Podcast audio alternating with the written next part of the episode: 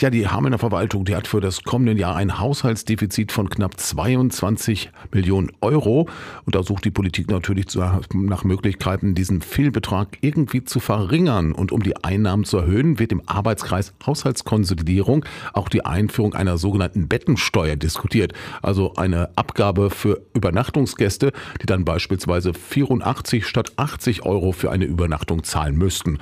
Oberbürgermeister Claudio Griese, der kann sich so eine Abgabe vorstellen. Allerdings gäbe es noch viele offene Fragen.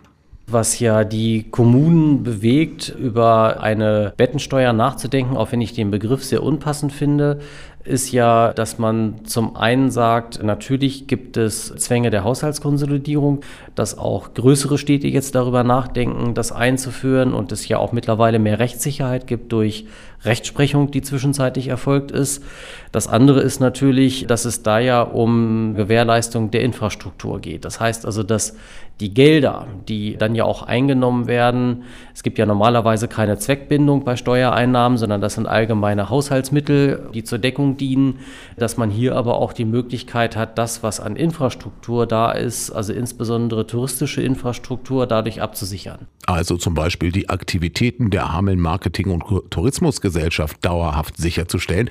Eine Entscheidung sei aber, wie gesagt, noch nicht gefallen, man arbeitet dran. Da sind wir ja gerade dabei. Es gibt ja einen Arbeitskreis Haushaltskonsolidierung, wo wir als Verwaltung drin sind und ansonsten auch die Mitglieder des Finanzausschusses und wo wir das gemeinsam beraten, auch sehr konstruktiv beraten. Und das ist ein Prozess, der ist auch noch nicht abgeschlossen, aber der ist jetzt bei uns in der Diskussion und wir holen uns auch gerade Informationen von anderen Städten ein wie man sowas machen kann, wer das auch bezahlen muss, ob das dann also wirklich nur die touristische Nutzung umfasst, ob das auch Geschäftskunden umfasst. In der Regel ist es ja so, dass es nur für die touristische Nutzung gilt und dann auch die Frage, wen trifft das alles? Also den Hotelkunden oder trifft es auch denjenigen, der dann sich auf einem Campingplatz aufhält und ähnliches? Das sind alles noch Fragestellungen, die wir derzeit alle noch eruieren und erörtern wollen. Und Claudio Riese hat es gesagt, er findet den Begriff Bettensteuer sehr unglücklich. Mit der im Arbeitskreis vorgeschlagenen Alternative Rattenfängertaler könne er sich aber schon an eher anfreunden. Bettensteuer, das ist genauso wie das Heizungsgesetz. Also manchmal gibt es dann ja auch so Schlagwörter, die sich irgendwie verselbstständigen. Also ich glaube, es muss ja dann deutlich werden, dass es um etwas geht, was speziell für die Stadt Hameln ist. Und natürlich muss man sagen, der Rattenfänger ist etwas, was uns auch da ja zu einer Position gebracht hat, dass wir also international auch bekannt sind, ob der Rattenfänger sage.